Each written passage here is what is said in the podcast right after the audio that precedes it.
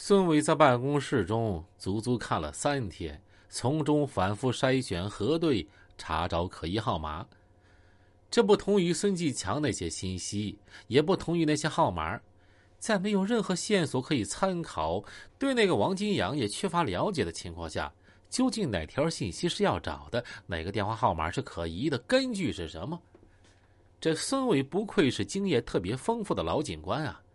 他双眉紧皱，睿智的目光来回搜索，一支一支的抽烟，一点一点的画小范围。一，童海良是个已知数，原有杀人案。二。另外一个未知杀手和童海良有关系，在童海良和孙继强手下的江晓东关系密切，那么此人一定是童海良的朋友，也很可能啊是在安徽滁州打工的王金阳。另外一个参与四幺五天马大厦枪击董二愣兄弟的神秘杀手。根据上述分析，经过几天的反复查找。终于从上万个信息中，发现有四个吉林省珲春的这个电话号码，而且和孙继强联系呀比较频繁。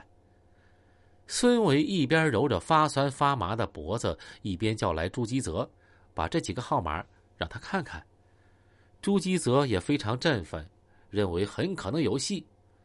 经过简短的商量，孙伟决定速派专案四大队侦查员李伟斌。蒋百全前往珲春进一步侦查，要求尽快查明这四个电话和王金阳以及孟孟和童海良是什么关系，同时查明珲春是否有孟孟这个人，包括他的真实名姓啊和下落。孟孟及王金阳在华电四幺五案发前后为什么相继神秘失踪，以此进一步查明王金阳的真实身份和到底是什么地方人。当天下午，李伟斌和蒋百全立即领命而去，乘上了吉林开往延吉的特快列车。二十二日、二十三日，二人在当地公安机关的配合下连续工作了两天。可意外的是啊，虽然经过多方努力，却一无所获，二人无计可施，十分沮丧。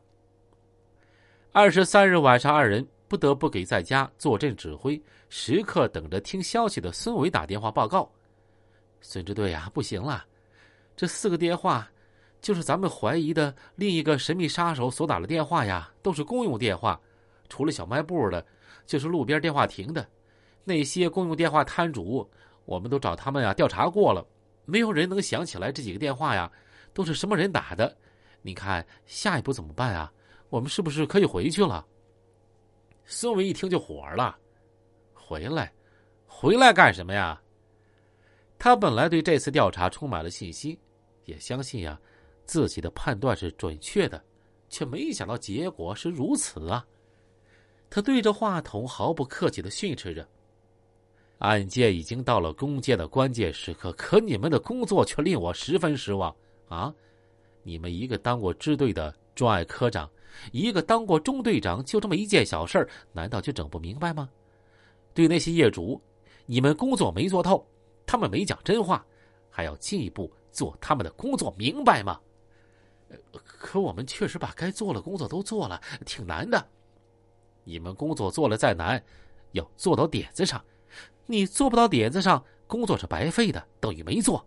你们白当科长、队长了。我告诉你们怎么办。你们想一想，我们要查的这四部电话，不是说犯罪分子在珲春拿公用电话往安徽打电话。如果咱们要查的这个人是拿珲春的公用电话往安徽打的电话，那么来打电话的人肯定多了。什么人打了，摊主有可能记不住。你们看看，这个电话信息，并不是我说的那样，而是安徽往珲春打的，就是说相反的。那么。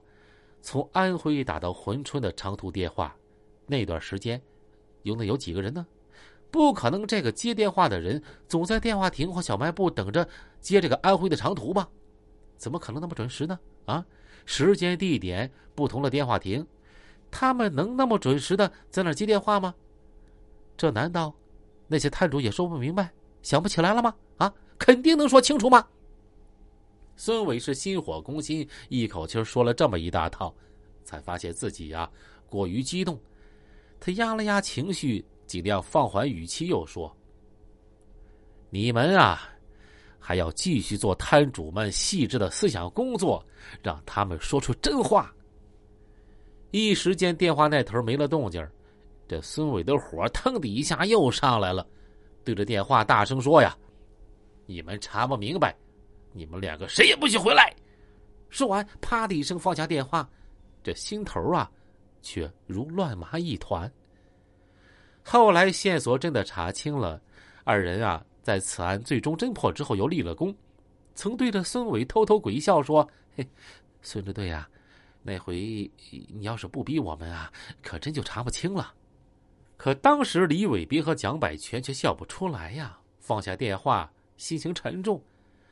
两个人站路边就合计呀，要这么回去也不行啊，这回去要挨收拾啊，还得整啊。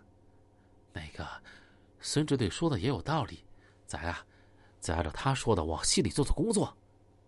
于是他们再次坚定了信心，对那四个电话的摊主又进行了反复细致的谈话。